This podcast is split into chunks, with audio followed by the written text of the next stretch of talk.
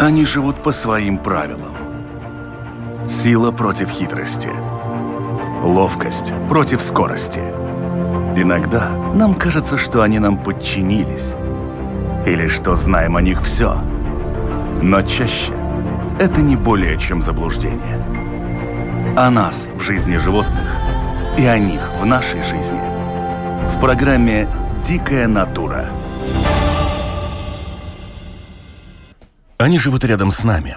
Мы считаем их членами семьи, и мы прекрасно знаем, что, скорее всего, переживем каждого из них. Впрочем, нам кажется, что есть только здесь и сейчас.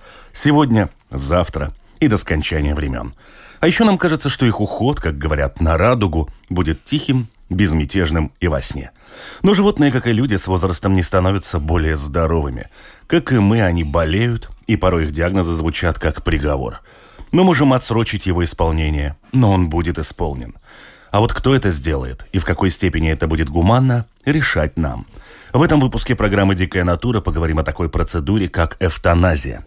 Меня зовут Дмитрий Шандро, и мои собеседники – человек, которому пришлось усыплять своего питомца, жительница Лондона Дина – заведующая секцией мелких животных Латвийского общества ветеринаров Лита Конопора, декан факультета ветеринарии Латвийского сельскохозяйственного университета Каспар Коваленко, ветеринарные врачи Елена Николау, Ингрида Вилне, Лигита Заргевича-Пацкевича и Марина Михайлова.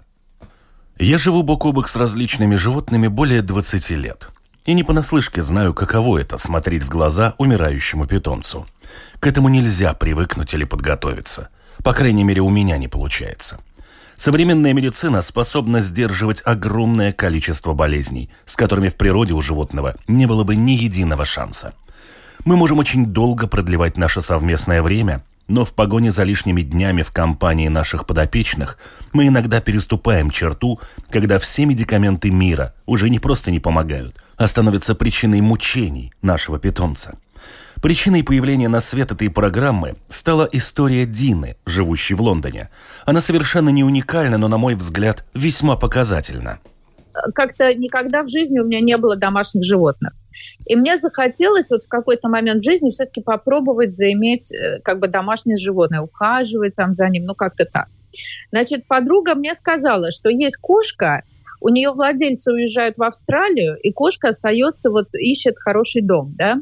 Я не знала ни сколько этой кошке лет. Я только знала, что ее стерилизовали, и точно знала, что ее прививали, ее водили к э, ветеринару. Вот. Больше ничего не знала. Значит, э, но когда я ее забрала, она очень такая оказалась дружелюбная, милая. Она с удовольствием играла, она с удовольствием гонялась за мышами, очень активно она вообще жила полной кошачьей жизнью. То есть я подозреваю, что она была, наверное, молодым, взрослым тогда животным на тот момент. Что, я не знаю, в Кошкиных годах это даже сколько, 3-4 года, может, я и не знаю. И она у меня прожила так вот э, очень счастливо лет 6 э, или 7. И никогда вообще не возникало вопросов ни о каких ветеринарах, ни о болезнях, там ни о чем. То есть не было жалоб с ее стороны, так сказать. Но я неопытный владелец домашнего животного, но по всему было видно, что она довольна жизнью, да. Потом, значит, где-то лет через 6-7 вдруг она стала таять прямо на глазах. И у меня такое было первое мое, ну, такое естественное ощущение, ну, все когда-нибудь подходит к концу. Жизнь заканчивается у человека, у животного. Похоже, что она как-то ну вот уже постарела, наверное. Она дико похудела, кожа и кости, еле ноги волочит, в общем так, ничего не... Э, ест много, но все не впрок как-то, да. Значит, тут мне сказали друзья, что это, наверное, щитовидка. Такое было, значит, э, э, мнение. И надо срочно к ветеринару. Там ей сразу прописали всего-всего, какие-то таблетки, какие-то уколы, там всякие штуки. А, значит, мы сели на страховку, взяли страховку, значит, чтобы оплачивать этого ветеринара. Но главное, что, в общем, чуть-чуть так она вроде поправилась, получила, но жизнь ей была не мила все равно. Уже не, не, не двигалась она почти, сидела на одном месте. Потом одно время ночью она вдруг взялась кричать в голос. Меня разрывало просто вот это. И все время были мысли, ну, ну, я не знаю, сколько лет, но, может быть, наверное, уже, но, но, но я даже не могу это выразить ни в мыслях, ни в словах.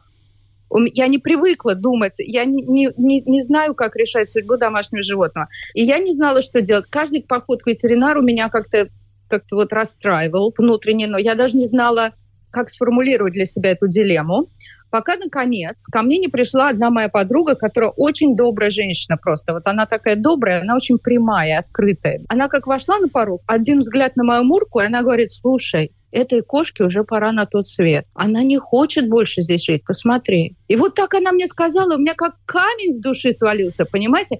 Но она не ветеринар, она никто, она просто добрая, хорошая женщина, которая выразила как-то мои мысли словами. И мне сразу как-то стало понятнее это все, понимаете? И такое сложное решение, оно просто выгнало меня в ступор, если честно. Пока вот моя подруга как бы не разрешила для меня этот внутренний конфликт, и я отнесла эту кошку к ветеринару, и они ее усыпили. И я считаю, что правильно. То есть у меня нету никакого сожаления, я не корю себя ни сейчас, ни до конца жизни не буду себя корить. Но не хочу брать еще раз домашнее животное, просто не буду. Это было ужасно. Когда же наступает тот момент, когда нужно сказать себе «стоп, остановись, отпусти», а главное, кто должен принимать это решение? По словам Лита Конопора, решение однозначно за владельцем. Но и врач не должен остаться безучастным в определенных случаях. Однозначно это решение должен принять сам хозяин животного, потому что он имеет э, и моральное, и юридическое право принимать такие решения. Но в тех случаях, если ветеринарный врач видит, что животное страдает, и ситуация такова, что хозяин не принимает адекватное решение, то ветеринарный врач обязан сообщать э, не позже, чем в течение 24 часов об этой ситуации ПВС, который уже тогда будет расценивать ситуацию.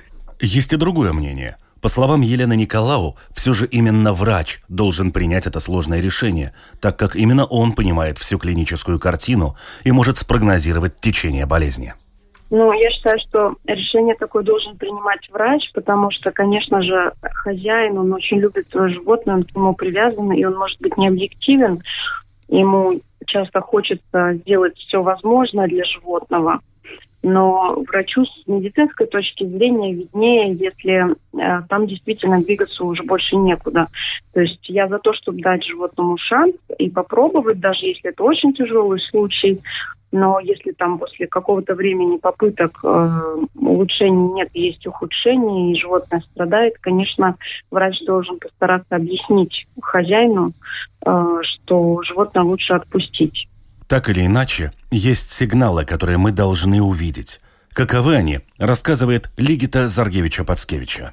Наверное, это самый сложный вопрос в мире, потому что, чтобы ответить на этот вопрос, должны работать вместе а, хозяин и ветеринарный врач. Сперва мы должны понять, какое заболевание, возможно ли излечить этого животного. Может быть, нет возможности полностью излечить животного, но можно поддержать или контролировать заболевание и так э, улучшать э, качество жизни животного.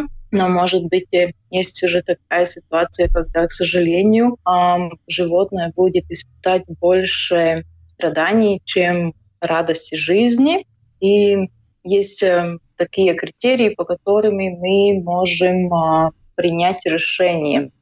Один из критериев есть такой, может ли это животное самостоятельно принимать пищу, так или нет. Если нет, то тоже есть возможность поставить зон для питания этого животного.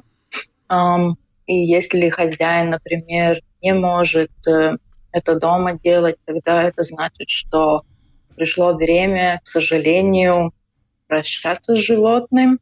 А следующий фактор, э, может ли животное показать э, возвратные эмоциональные ну, то есть, условно, реагирует ли животное в ответ на какие-то манипуляции с ним? Да.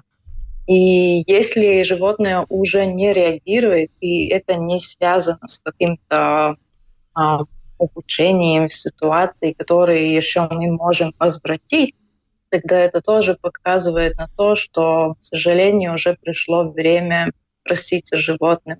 но это ситуации очень сложно самому хозяину оценить. Но даже при наличии сотен аргументов обязательно появятся добродетели, которые могут попытаться вас стыдить, выдвигать ультиматумы и всячески побуждать продолжать бессмысленную и беспощадную борьбу. Именно это и произошло с Диной. Здесь вообще в Англии кошка это как символ домашнего очага, это предмет гордости, понимаете?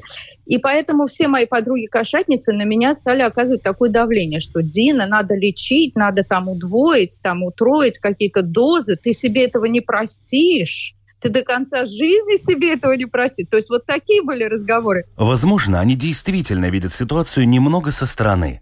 Быть может, их объективность не замылена глазами ваших переживаний за здоровье своего хвостика. Но тут стоит учитывать одно очень важное условие, говорит Лита Конопоре. А, я думаю, вообще принятие таких решений лучше всего вообще не обсуждается ни с кем, кроме с теми людьми, которые живут вместе с конкретным животным, потому что а, только они знают ситуацию. И вот вы спрашивали, когда тот момент, да, грань, она, в принципе, расплывчатая, но я всегда говорю так, во-первых, животное не виновато, что вы его любите. А во-вторых, надо пробовать как бы почувствовать, приносит ли эта жизнь а, радость животному и приносит ли радость быть вместе с этим животным хозяину. И если на оба вопроса ответ нет, то такое животное надо отпустить.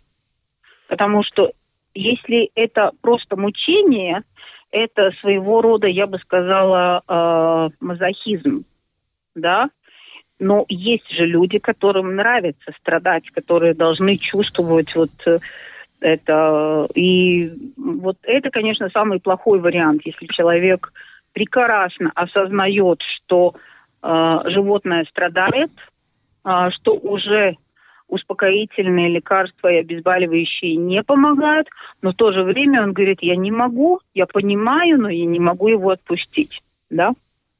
Вот это, конечно, такие очень психологически трудные моменты, потому что ветеринарный врач может только эту ситуацию обсудить, он может э, сделать свои выводы, э, посоветовать, но не имеет права отнять животное. Если вот только этот второй вариант, который говорил сообщить ПВС, и они уже тогда принимают какие-то решения. Впрочем, если вы думаете, что для ветеринара поставить укол от бешенства или от чумки и провести процедуру эвтаназии – это одно и то же, вы ошибаетесь. И, по словам Каспара Коваленко, главная проблема вот в чем. Большинство врачей, которые приходят э, учиться в факультет ветеринарной медицины, они же приходят, чтобы спасать животных, а не убивать. И это как бы такой когнитивный диссонанс получается, что ты приходишь, э, учишься 6 лет, э, чтобы получить э, сертификат ветеринарного врача, и когда ты попадаешь в практическую ветеринарную медицину, а, в многих случаях, когда даже животные, ну, у него, ну, как бы у животного даже нет никаких а, клинических проблем. Он как бы клинически здоровый животное, но вот хозяины придумали, что вот надо животное этинизировать из-за того, что они, например, уезжают э, в другую страну жить, или нету где больше это животное держать, или другие проблемы есть.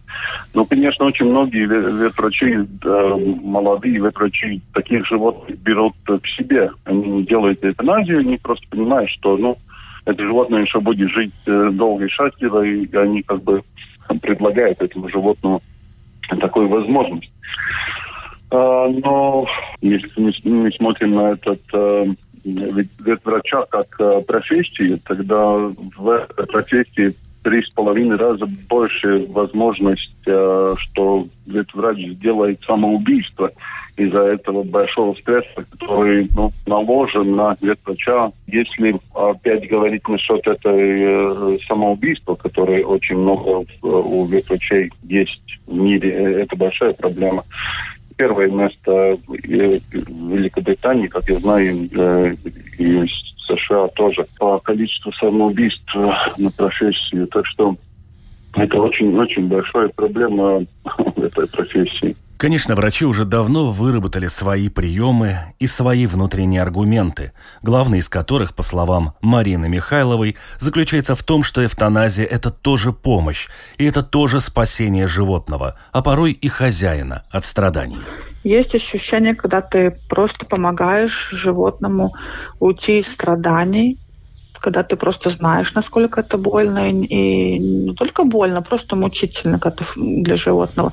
Ты как помощник ему выступаешь, потому что современная эвтаназия – это сон без боли, с уходом без сознания. Бывают случаи, когда ты просто выступаешь помощником для самого хозяина, который не в состоянии уже переносить что-либо, и по идее животное могло бы еще какое-то время поддерживаться паллиативной помощью, но ты видишь, что хозяин уже хозяину самому нужна помощь. В этом случае тоже нет никаких особых таких эм, ну, этических проблем.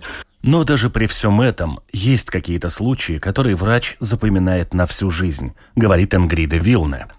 Я всю жизнь вспомню, э, одна овчарка была тоже старая и очень больная, с очень болезненным диагнозом. Я посмотрела ей в глаза, ну, они прямо, ну, прямо сказали мне, дайте мне уйти, я устала мучиться. Это всегда, конечно, решение довольно сложное, но если, э, если это только продолжение мучений, я говорю и хозяевам, что вы все сделали правильно, вы просто теперь животному уже ничего не болит, и э, никто не заслуживает э, уйти в больших мучениях. Тогда дискомфорта у меня нету. Я даже чувствую, что я помогла. Однако, так или иначе, эвтаназия – испытание для ветеринара. И, по словам Ингриды Вилне, порой именно эта процедура становится концом карьеры в профессии ветврача. Да, у меня даже коллега была очень способная, очень хороший доктор, э, и с энтузиазмом начинала, и э, она просто бросила эту работу, потому что она очень близко все принимала к сердцу.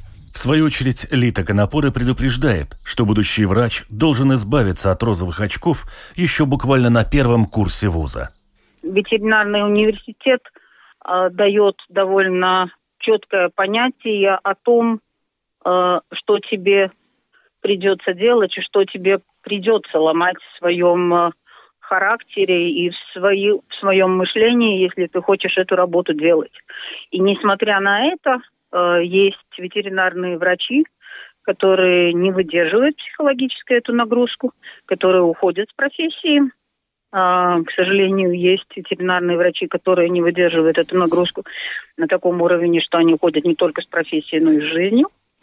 А, так что, ну, ситуации бывают на разные, и в профессии остаются те, которые а, умеют ограничивать себя психологически поддерживать себя на этом уровне. И есть страны, в которых, э, в принципе, психологическая поддержка ветеринарным врачам является частью от их профессиональной деятельности. Те же врачи, которые остаются в профессии, рано или поздно начинают смотреть на эту процедуру более философски и противопоставлять ее необходимость последствиям отказа от эвтаназии в пользу продлевания жизни животного, продолжит Елена Николау.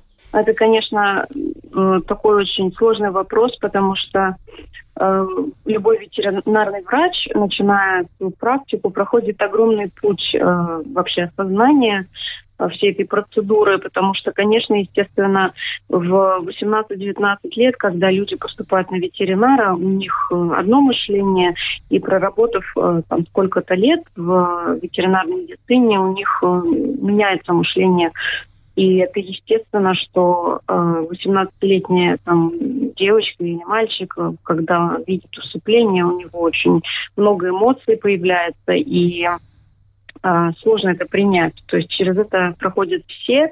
Я не могу себе представить молодого человека, который спокойно, не моргнув глазом, спит животное. Да? То есть если он это может сделать, у него что-то с психикой не в порядке.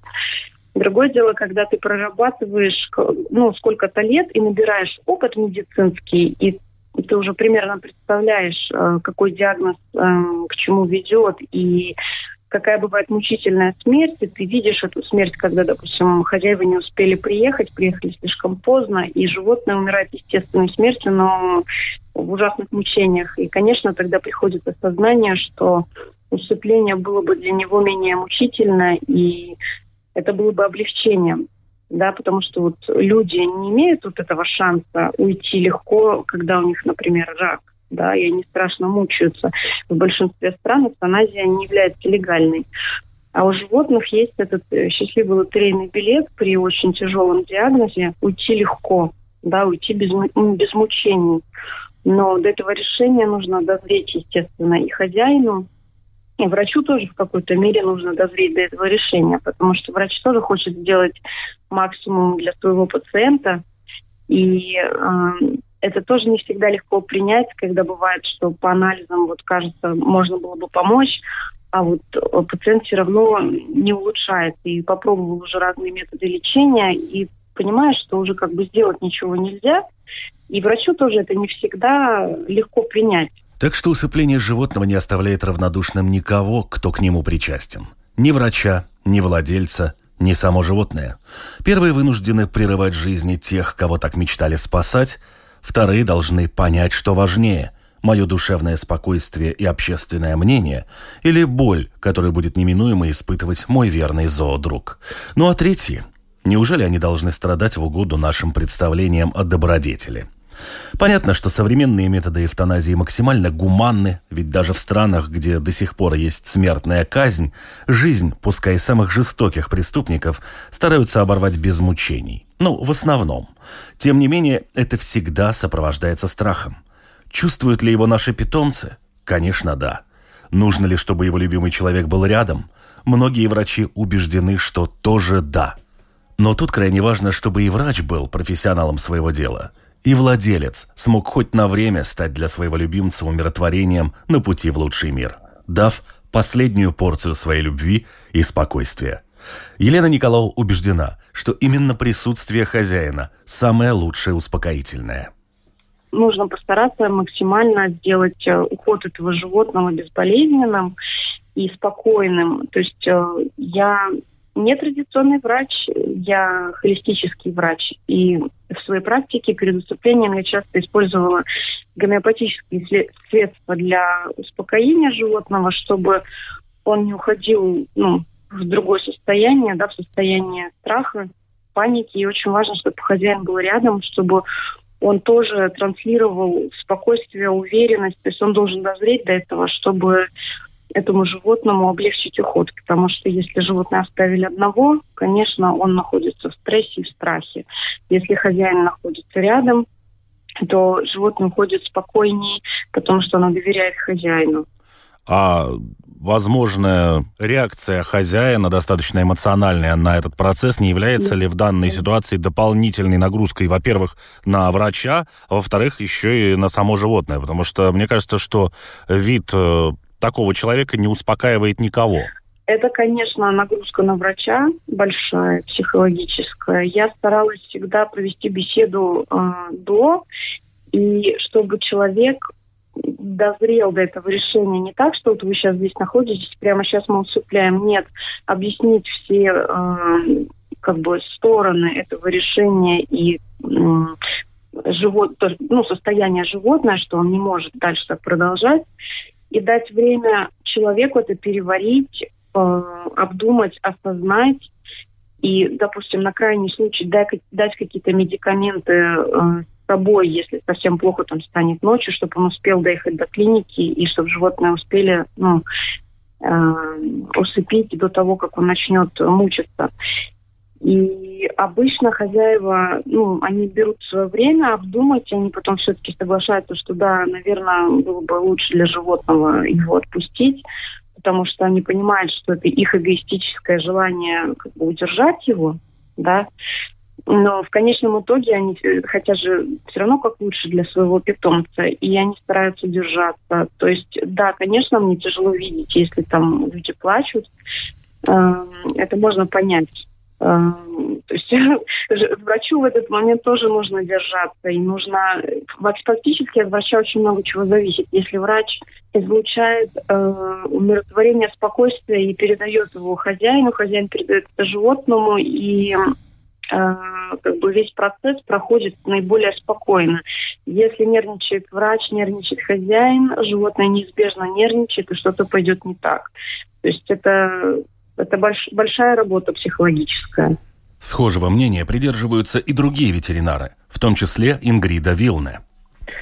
Э, я всегда спрашиваю, хочет ли он быть рядом или не хочет. Если человек не хочет, тогда я ему говорю, идите посидите приемной и уже потом получите э, свое животное в коробочке. Это зависит от каждого человека. И еще, если кто-то согласен, и он хочет быть рядом с животным, тогда у меня такой просто психологический э, прием. Я ему говорю, хозяину, что э, собаке и так трудно, и если вы тут начнете плач, э, истерику, э, то животное будет чувствовать себя очень плохо. Он, ей будет труднее. И обычно, верьте, нет, обычно люди собирается в кучу, и они, я говорю потом, идите домой, поплачьте, порыдайте, выпейте коньячку, если хотите. Но пока животное э, при процедуре, э, не делайте никакой истерики. И это работает. Ради своего любимца люди собираются, и они э, как-то держатся. Каспар Коваленко напоминает, что в мире животных происходят все те же процессы, что и в жизни людей, и владельцы должны быть готовы к тому, что животное не всегда будет молодым и здоровым. А, многие люди, когда а, берут к себе животное из приюта или покупают, они думают, что это животное будет жить, ну, не знаю, если собака, тогда 12 и более лет, и спокойно умрет когда-то через много-много лет. А, ну, как мы знаем, мы все, так, ну, как и люди, так и животные болеют, и многие э, хозяины просто как бы не считали, что надо будет э, в это животное вложить много денег. Например, если там опухоль, тогда надо эту операцию делать, и это будет очень-очень дорого.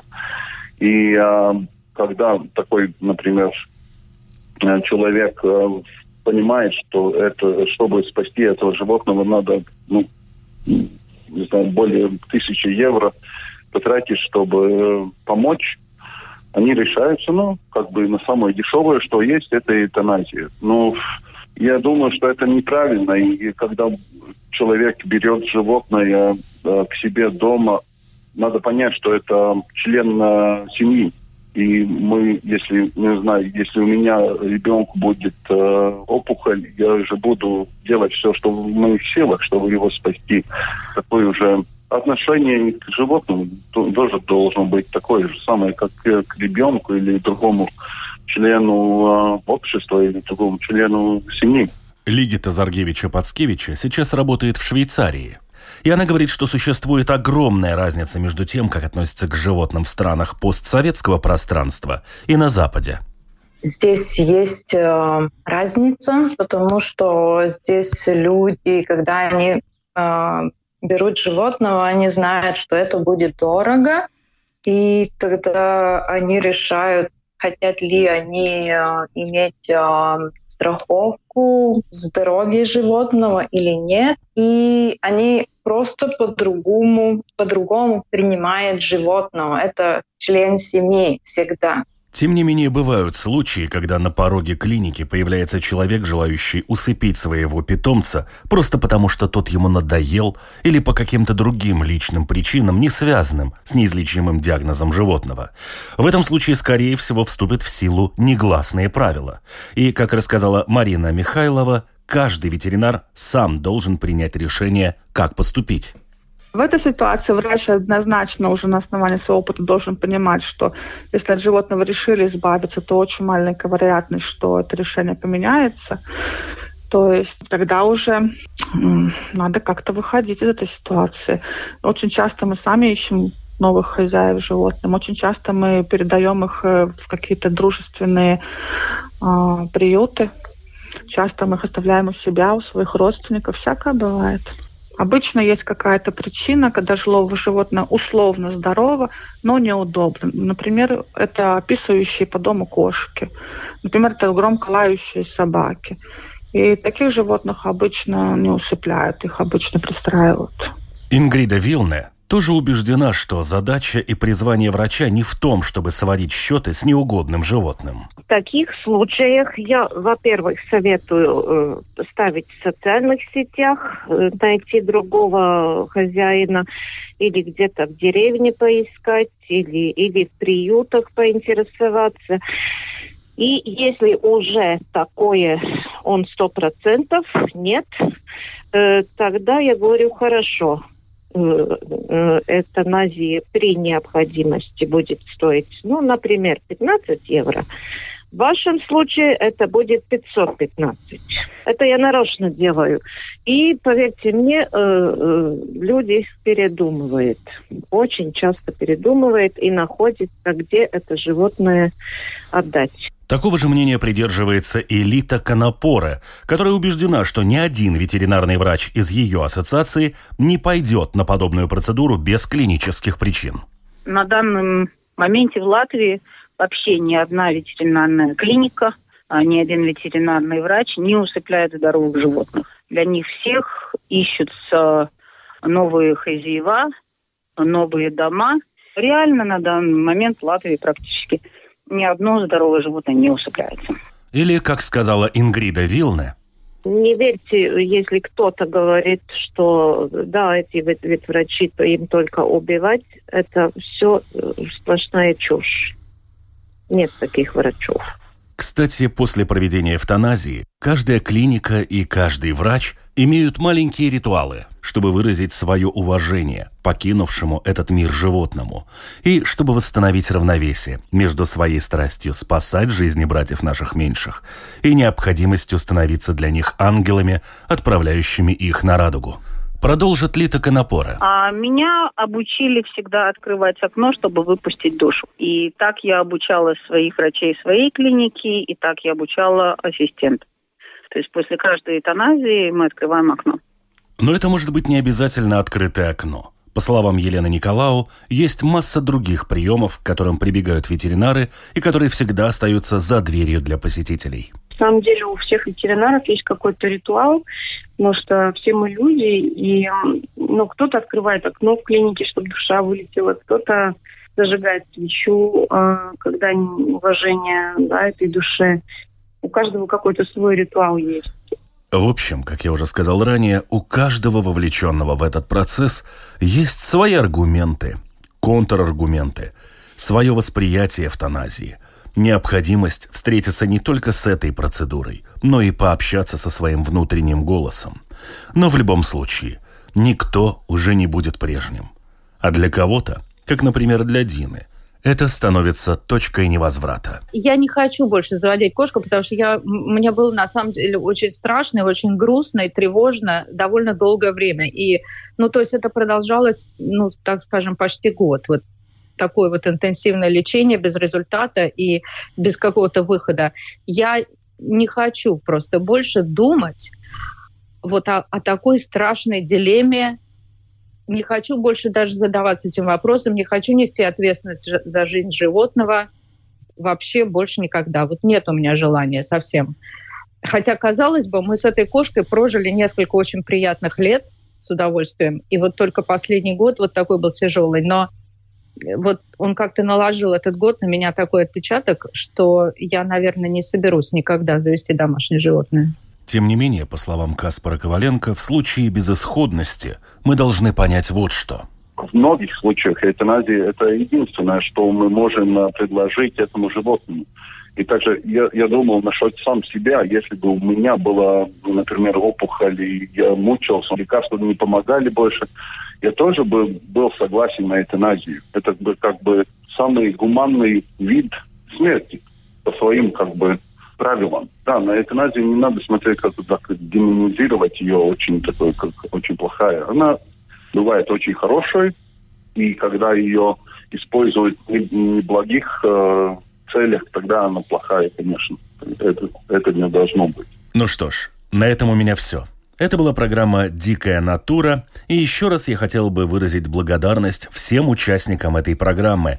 Это человек, которому пришлось усыплять своего питомца, жительница Лондона Дина, заведующая секцией мелких животных Латвийского общества ветеринаров Лита Конопора, декан факультета ветеринарии Латвийского сельскохозяйственного университета Каспар Коваленко, ветеринарные врачи Елена Николау, Ингрида Вилне – Лигита Заргевича-Пацкевича и Марина Михайлова. Напоминаю, что программа «Дикая натура» выходит на волнах Латвийского радио 4 по понедельникам после 10-часового выпуска новостей. Повторы программы в эфире вы можете послушать во вторник ночью, а также в субботу после полудня – все архивы программ доступны на сайте Латвийского радио 4 в разделе «Дикая натура». Все видеоверсии программы также можно найти на одноименном канале на YouTube, ну и, конечно же, на всех крупнейших подкаст-платформах. Кстати, в случае с YouTube и подкаст-платформами не забудьте подписаться. И тогда вы будете в курсе всех новых тем наших бесед. А еще – если вы действительно интересуетесь вопросами жизни на Земле и происходящими на планете процессами, послушайте подкасты моей коллеги Людмилы Вавинской «Природа вещей». Думаю, они вам непременно покажутся очень интересными и познавательными. А на этом у меня все. Прощаюсь с вами. До новых встреч. С вами был Дмитрий Шандро. Они живут по своим правилам. Сила против хитрости – ловкость против скорости. Иногда нам кажется, что они нам подчинились, или что знаем о них все. Но чаще это не более чем заблуждение. О нас в жизни животных и о них в нашей жизни. В программе «Дикая натура».